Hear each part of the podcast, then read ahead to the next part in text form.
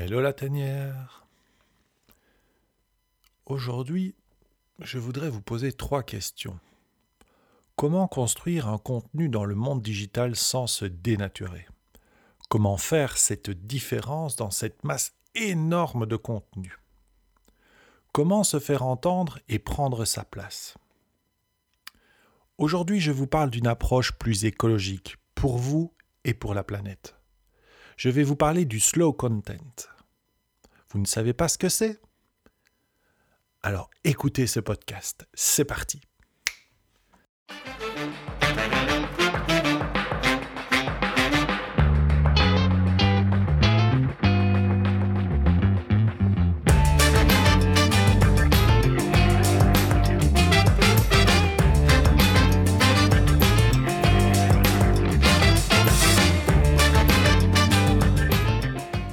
Bonjour à tous, bonjour, j'espère que vous allez bien. C'est David pour le podcast du chaman digital, le podcast pour les entrepreneurs, les dirigeants ou les responsables d'entreprises qui veulent se positionner sur le web sans se dénaturer et faire de leur différence un atout majeur dans le monde digital.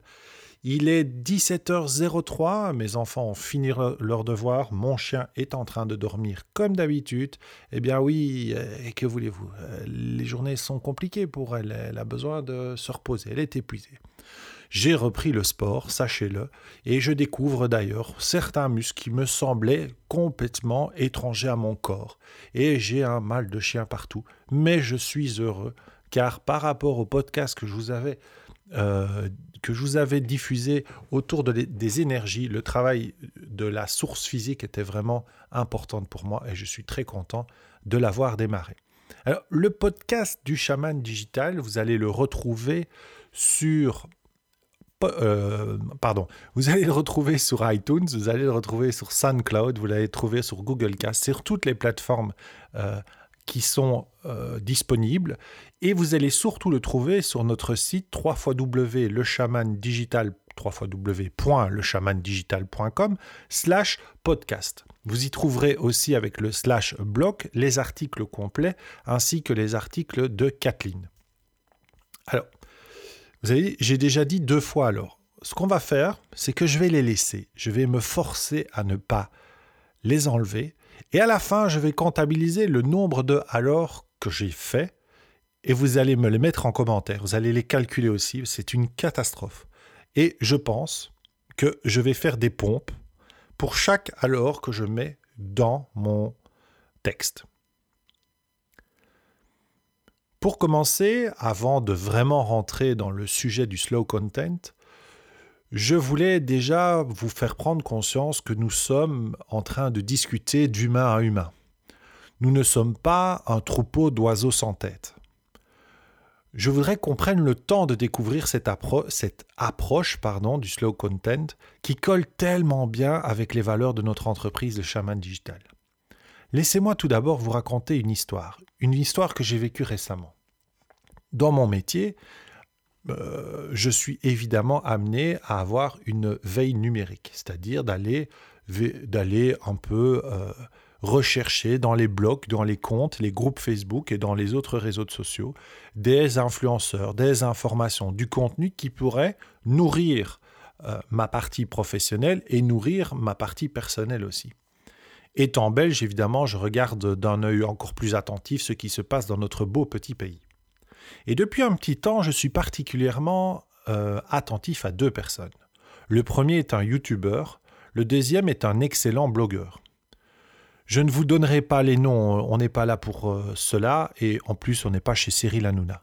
Vous allez finir par croire que je ne l'aime pas. C'est pas ça, c'est que j'en ai marre de la bouillabaisse et du contenu insignifiant. Le premier YouTuber parle de matériel vidéo, une de mes passions.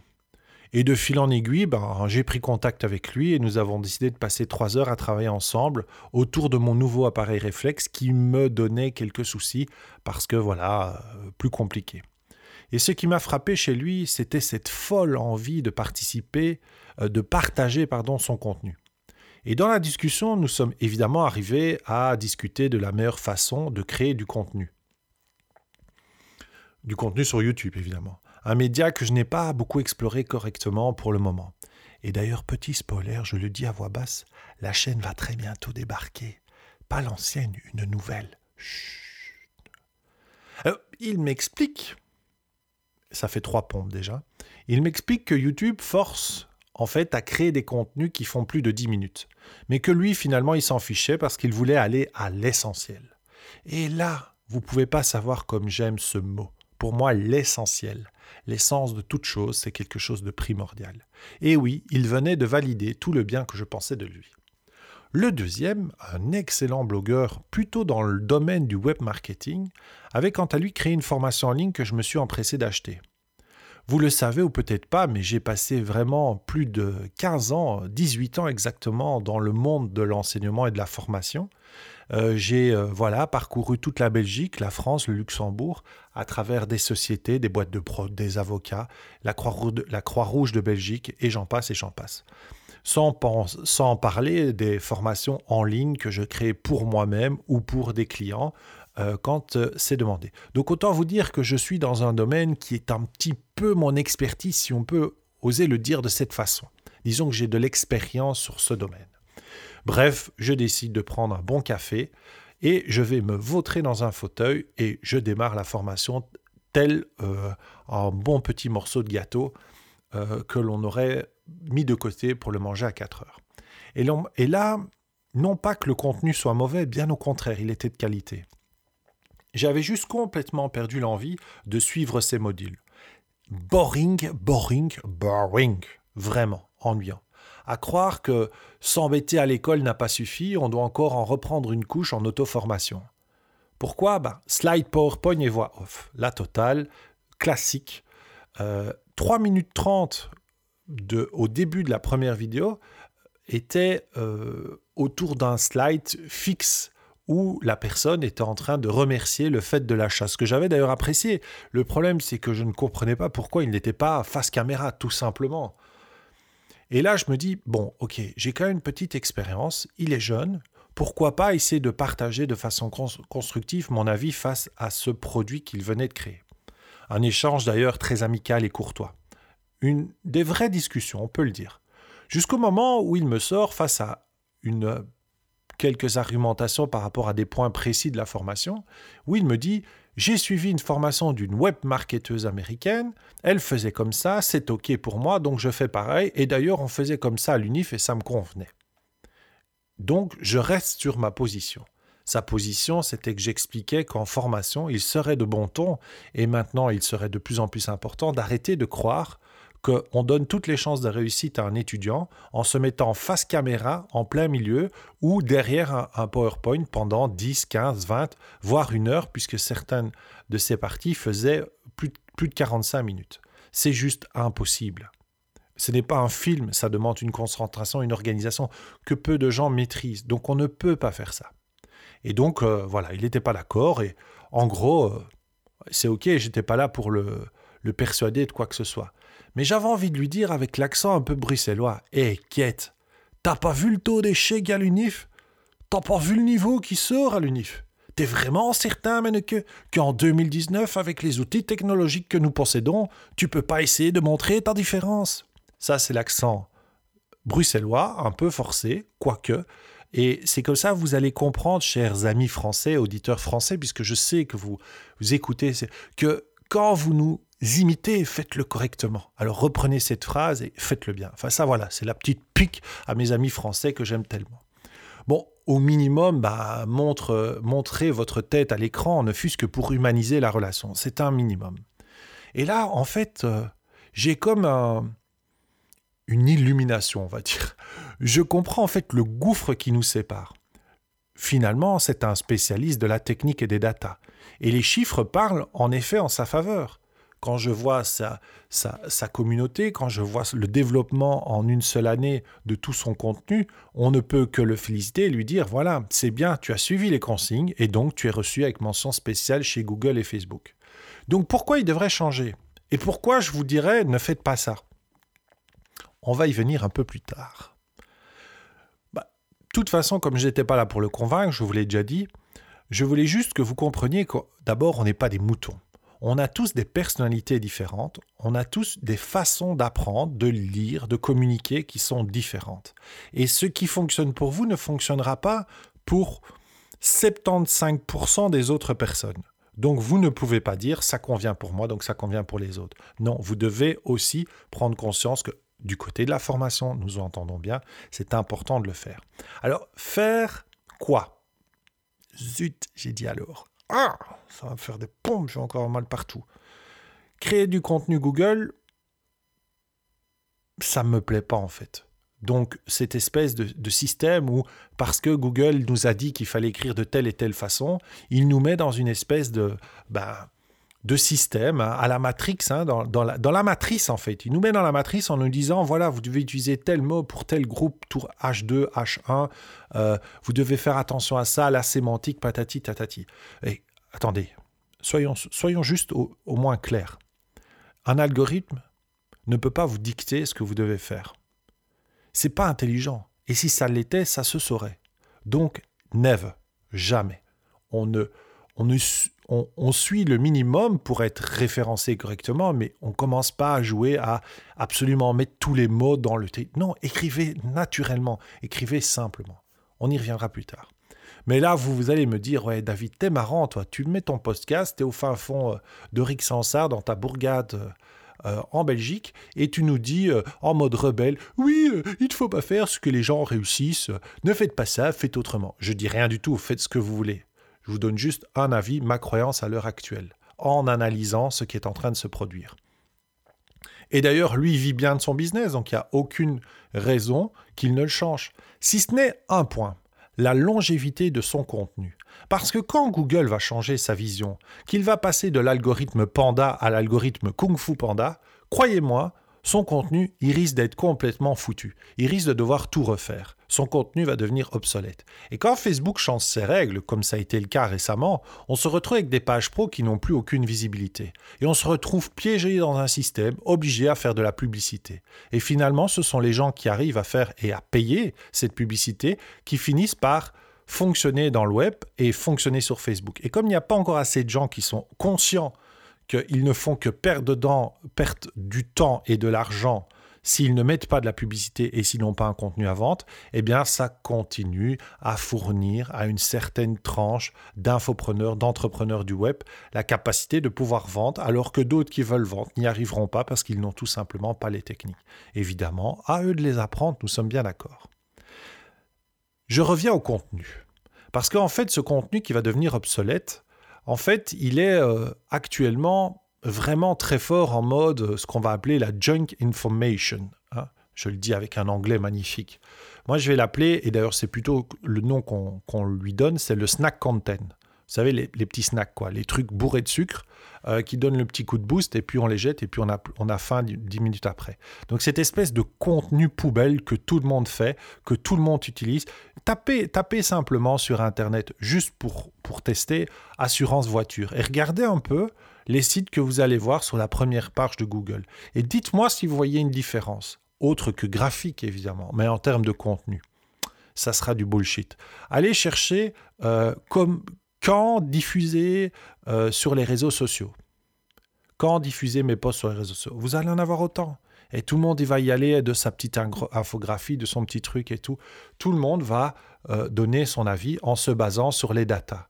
Sauf que moi, je voudrais quand même vous dire une petite chose par rapport à ça.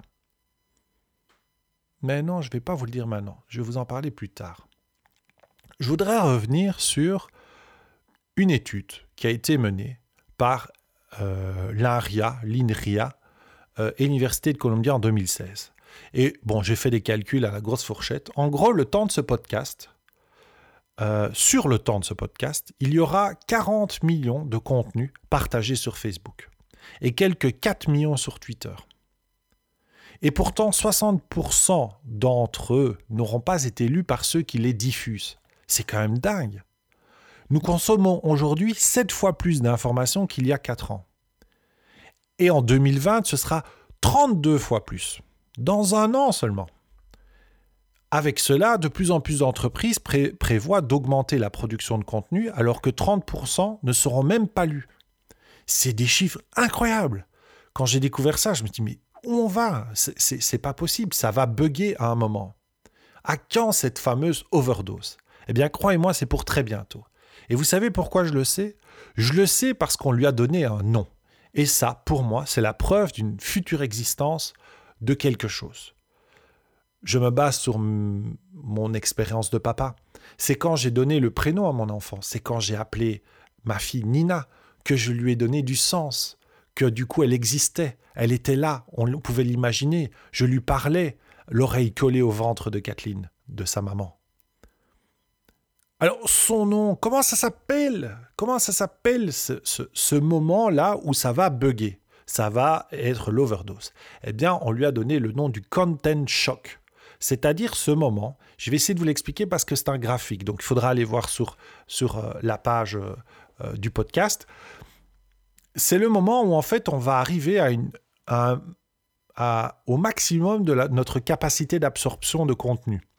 Donc on va vraiment saturer, quoi. C'est-à-dire, voilà, on est arrivé au maximum, on peut plus ingurgiter plus, sinon on vomit. Et donc, on va voir cette, euh, imaginer un tableau hein, avec un axe XY, imaginez une courbe rouge qui se situe de façon horizontale et qui va de la gauche vers la droite de façon horizontale, cette courbe qui, qui, qui bouge légèrement, mais qui est, qui est quand même horizontale, assez plane.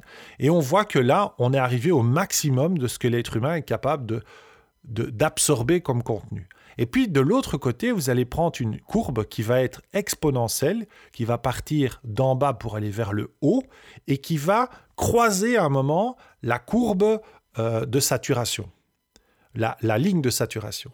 Et tout ce qui va se retrouver en haut à droite entre cette ligne horizontale et cette ligne verticale, donc cet espace grisâtre là, on va appeler ça le content shock. C'est-à-dire, c'est le moment, c'est l'endroit où euh, il y aura une profusion d'informations, mais où cette information ne sera lue par personne. C'est cet espace vraiment où l'humain ne pourra plus emmagasiner, alors que les GAFA et les réseaux sociaux et tous les autres vont vous forcer et, ne vont jamais arrêter à vous forcer à poster, à déposer du contenu. Des photos, des stories, des vidéos, des articles, des snaps, des Twitter, des TikTok, des articles sur Medium, du chat, sans compter la pub pour les articles dans Google My Business par exemple, et j'en passe bien d'autres. Bon, soyons clairs aussi, nous ne sommes pas euh, des victimes dans cette histoire. En fait, plus ou moins, nous sommes les deux. Nous sommes et coupables et victimes notre contenu contribue à une overdose et en même temps nous devenons victimes car inaudibles. Soyons francs, si nous enlevons notre plaisir à écouter des histoires, en termes de contenu pur, combien d'articles sur la pub Facebook, sur les astuces Instagram seraient euh, vraiment différentes? C'est pareil partout, tout le monde y va de son, document qui parle de la même chose parce qu'on a été voir les, mots, les mots-clés, parce que les gens recherchent ça. Et donc, comme les gens recherchent ça, on leur donne ça. Mais en même temps, on reste en vase clos et on appauvrit, en fait. On appauvrit le système. Prenons le développement personnel. Combien de fois allez-vous entendre le même contenu? Mon podcast même sur le mindset du conquérant, finalement, euh, je vais essayer de le faire un peu différemment, mais si je, si je vais vraiment et que je suis honnête avec moi-même, c'est quand même du contenu qui est connu. Les techniques pour devenir un manager à succès, ou que sais-je encore. Imagine, je pense là un truc. Les mille et une recettes magiques pour devenir riche. Les euh, comment en 30 jours obtenir 1000 euros en revenus passifs. Toutes ces recettes miracles-là. Alors, nous construisons. Encore une pompe. Nous construisons un contenu qui n'a plus aucune raison d'être nous oublions que du contenu, ça doit être utile, lu, compris et écouté dans mon cas ici pour un podcast. Alors pourquoi cette création déraisonnable? J'ai cherché, j'ai essayé d'analyser et puis finalement je suis revenu à mon histoire de départ. C'est assez simple en fait, c'est une histoire de data c'est parce que on est enfermé dans un système dans le monde digital qui a été créé par des ingénieurs, par des mathématiciens, par des matheux, et eux ont tout créé sous forme de data. En même temps, c'est pratique les data, hein, parce qu'on peut se cacher derrière. On peut dire oui, mais c'est comme ça que Google fait, c'est comme ça que euh, c'est euh, ça fonctionne. D'ailleurs, regardez telle et telle personne, ils ont fait ci, ils ont fait ça. Ok, on peut faire comme tous les autres. C'est bien sûr, c'est et j'ai aucun souci avec ça. Sauf que moi, ma mission, c'est pas de faire comme les autres. Moi, ma mission dans le chaman digital, c'est d'aller chercher la personne là où elle est pour l'amener dans le monde digital en lui faisant comprendre dans quel milieu on est, mais sans se dénaturer, sans perdre ses valeurs. Ça, pour moi, c'est absolument essentiel. Alors, oh, vous avez compris, ça commence à être difficile. Je pourrais le faire en deux jours, s'il vous plaît? Le meilleur exemple, bah, taper dans un moteur de recherche, euh, comme je vous l'ai dit tout à l'heure, hein, euh, diffuser sur les réseaux sociaux. Vous allez voir, c'est assez incroyable. Si on prend par exemple euh, cette histoire de à quelle heure faut-il diffuser sur les réseaux sociaux, Prenons une personne et on va vous dire, voilà, c'est de 7 à 8 ou c'est de 17 à, à 19 heures sur tel réseau, puis sur tel réseau, sur tel réseau. Ok. Je suis d'accord. Sauf que, prenons, imaginons par exemple une communauté qui travaille autour du miracle morning. Donc c'est ce fameux temps très tôt dans la matinée que Kathleen d'ailleurs explique dans un post cette semaine et qui permet de travailler sur des rituels, des habitudes à avoir. Très puissant d'ailleurs. On l'a fait avant que je n'arrive plus à me réveiller cet hiver. Mais on l'a fait. Kat est en train d'y retourner d'ailleurs. Il ne devrait pas, là, euh, la personne qui voudrait développer euh, quelque chose dans cet espace-là, diffuser à 5 heures du matin? Et les travailleurs de nuit, par exemple Ne pourraient-ils pas recevoir du contenu durant leur moment où ils sont, eux, éveillés, dans leur moment d'éveil? Il n'y a pas d'heure. Il n'y a qu'une communauté qui va vous suivre, qui va suivre un individu parce qu'il apporte un plus dans la journée, parce qu'il apporte quelque chose d'utile, quelque chose qui va lui permettre de mieux comprendre ce qu'il vit au quotidien. Quel que soit le moment de la journée, cette personne viendra vous voir parce que ça l'intéresse. Je vous l'ai dit au départ, je voulais vous parler du slow content. Ou je l'ai dit ou je l'ai plus dit, je ne sais plus. Si je l'ai dit, je le redis. Si je ne l'ai pas dit, voilà, c'est dit. Oula, c'est joli ce que je viens de dire. Passons au slow content. Comment résister en fait à, cette, euh, à, ce moment où on se sent obligé de publier? Comment euh, réussir, alors qu'on vous dit d'être multicanal, à diffuser un contenu qui n'est pas identique partout? Nous-mêmes, nous avons la difficulté. On manque de ressources, on manque de visibilité. Faire de la publicité payante, on peut le faire un petit peu, mais on ne peut pas le faire comme les grosses agences ou comme les, grands entrepreneurs qui ont des moyens. Donc on a une grosse difficulté, nous, à, produire autant de contenu dans autant de réseaux différents. Donc souvent, on change un peu le texte, mais finalement, le contenu est sensiblement le même. On y travaille, on essaye de trouver des solutions pour, pour remplacer ce contenu euh, finalement copié d'un réseau à l'autre. Mais voilà, c'est une problématique de, euh, de notre côté. C'est quelque chose qui est difficile et c'est même difficile pour tous les clients. C'est vraiment quelque chose de compliqué. Passer du temps à créer du contenu, si en plus on n'a pas un produit à vendre derrière, si on n'a pas une vraie stratégie globale, euh, c'est une vraie perte de temps. Aussi, comment faire pour sortir de cette histoire de respecter les règles de Google avec les mots-clés, avec les sémantiques, avec tout leur algorithme Panda, Kung Fu Panda et, je ne sais pas trop quoi. Euh, mais comment on peut sortir de ça? C'est pas évident. Mais le problème, c'est que si on ne résiste pas à ça, on va faire de la, de la bouillie digitale en fait. On va juste copier ce que le voisin a fait. Et comment on va pouvoir marquer une différence? C'est un peu comme la photo de ce podcast. Vous avez vu, je ne sais pas si vous avez vu la, la, la jaquette, je ne sais pas comment on dit, enfin la photo. Nous, on s'est mis devant un, une armoire avec des, des, classeurs. Alors, je ne sais pas comment on dit en France ou ailleurs. Nous, on dit ça des classeurs, on dit même des fardes, mais c'est pas sûrement pas le bon mot dans le français correct. Donc, imaginez un peu ces classeurs avec ces armoires où on met du contenu. Les classeurs sont tous les mêmes. Et puis, à un moment, on laisse dans l'armoire et c'est là pour l'éternité, sans jamais finalement que personne ne vienne les rouvrir parce que ça n'a plus de sens, ça n'a plus d'intérêt. La pire de toutes et celle qu'il faut vraiment euh, dont il faut faire attention, c'est ces fameuses expressions. Hein. Puisque tout le monde pose la question euh, comment, euh, quand diffuser sur les réseaux sociaux, euh, eh bien, on va faire un titre quand diffuser sur les réseaux sociaux, on va légèrement le changer, mais en tout cas, on va faire attention à ça. Et en fait, on enferme tout le monde dans les mêmes questions, dans les mêmes. il n'y a plus de réflexion, il n'y a plus de vision plus large, et je trouve ça très triste. On appauvrit vraiment le système et c'est très triste. Alors comment on va s'en sortir? Comment on peut s'en sortir de, ce système? Et surtout, est-ce que ça fonctionne? Est-ce que David n'est pas en train de perdre la boule? Croyez-moi, j'ai fait euh, pas mal d'analyses. Il y a des très très très grosses entreprises qui ont compris ça, qui ont changé leur modèle de communication, qui ont été vers quelque chose de plus profond, de plus global, de plus vrai, de plus authentique, qui ont diminué la, le nombre de diffusions, mais qui ont été vers quelque chose de plus qualitatif. Mais donc, comment on va faire? Il y a trois astuces, vraiment trois astuces essentielles qui vont vous permettre de sortir de, cette, euh, euh, de, ce, de ce snack content. Le premier, c'est d'abord d'oser prendre le temps. Je vous livre évidemment ici ce que j'ai découvert dans mes recherches. Hein. Euh, c'est ce que je vais tester. Donc ce que, ce que, je vous dis ici, je le teste. Vous, vous, le verrez, je le teste. D'ailleurs, ce podcast est déjà un premier exemple. Il va largement dépasser les 10 minutes que je m'étais dit. Il va faire 20, mais je pense que c'est un contenu qui vaut vraiment la peine et c'est une vraie réflexion que vous devez avoir quand vous produisez du contenu. Osez prendre du temps. On va privilégier un format riche, un format... Euh, complet. Donc, on va peut-être y mettre du texte, on va y mettre, moi, dans le podcast, je mets des infographies, pourquoi pas une vidéo, pourquoi pas, voilà, des, des simplement aussi, c'est tout, tout bête, mais des références. Mettre des références sur ce qu'on dit. Souvent, je lis des articles et il a été, une étude a fait que, j'ai vu que, d'ailleurs, on dit que. et c'est où ça? Mettez des références. Donc, osez prendre le temps d'avoir un contenu qui est riche. On fabrique et on diffuse un contenu de qualité. Et prendre aussi le temps de mesurer en fait l'impact de ce contenu d'une autre façon. Euh, c'est vraiment important.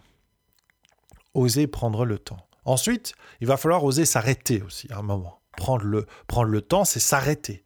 Donc c'est réaliser un tri un peu comme les emballages de nos poubelles où on recycle ce qui est vraiment utile. On prend un contenu, on l'analyse, on le décortique, on l'enrichit, on le modifie, mais on lui donne une plus-value. On ne fait pas juste que euh, partager et finalement faire euh, par effet miroir euh, construire le même contenu. Donc oser prendre le temps, oser s'arrêter, oser être soi aussi. Et là par contre pour nous c'est assez simple parce que Kathleen et moi on, a vraiment cette philosophie-là, c'est d'oser être nous-mêmes.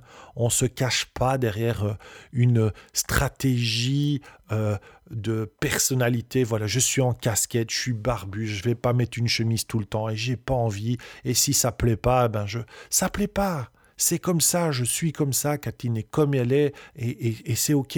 Donc il n'y a pas de bullshit, il n'y a pas de faux discours, il n'y a pas d'exagération. On vous raconte notre quotidien, on partage ce qu'on vit.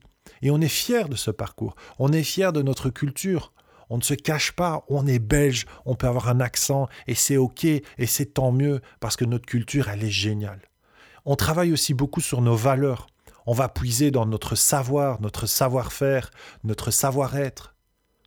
Il y a une phrase qu'un jour une cliente m'a dit, une partenaire d'ailleurs, euh, m'a dit, euh, et je l'adore et ça va rester gravé toute ma vie. Tu sais David, avant de diffuser quelque chose, il faut d'abord savoir l'infuser. Il faut l'infuser. On ne diffuse rien tant qu'on ne l'a pas infusé. Et ici, croyez-moi, pour le moment, tout le monde y va de son expertise. Tout le monde a, pendant six mois, travaillé sur du contenu digital. Tout le monde devient créateur de formation. Tout le monde devient euh, un expert dans son domaine. J'ai pas de problème avec ça. C'est juste que très souvent, c'est pas infusé, c'est pas maîtrisé, c'est pas vécu. Et ça, c'est ma croyance actuelle, c'est que pour pouvoir diffuser quelque chose, il faut au moins l'avoir vécu, pour le comprendre, pour avoir cette empathie qui va faire qu'on va comprendre la personne qui est en face de nous.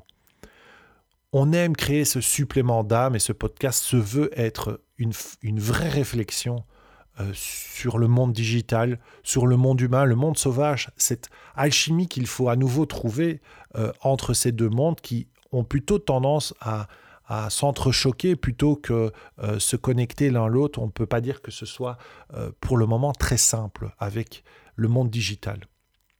Nous, notre objectif pour le, le chaman digital, c'est de recréer des liens. C'est un peu comme finalement ce que faisaient les vrais chamans, on n'est pas des chamans, nous, euh, les vrais chamans qui soignaient les gens, qui en fait imaginez, imaginez un pantin avec toutes des ficelles, et puis toutes les ficelles ont un lien vers quelque chose qui est essentiel pour l'être, et on coupe une ficelle, et donc, poup, le pantin, il tombe d'un côté. Puis on coupe une autre ficelle, poup, le bras tombe. Et puis on coupe euh, les ficelles qui tiennent le corps, poup, le pantin il tombe par terre. le chaman, l'objectif c'est de retisser tout ça, c'est de recréer les liens. Et donc nous, nous voulons recréer du lien, recréer de l'humain, de la relation humaine, mais pas que l'humain, recréer tout un écosystème.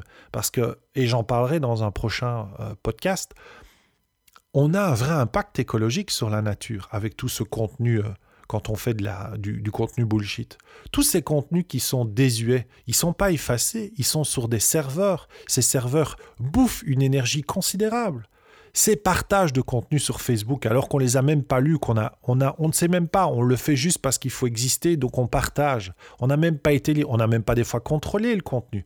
On ne sait même pas si c'est vrai ou faux, mais on partage ça donne aussi des présidents euh, dans certains pays qui sont euh, qui sont euh, qui deviennent présidents parce que parce qu'on n'a pas eu ce courage de faire de l'analyse. Donc tout ça participe à la destruction réelle de notre planète.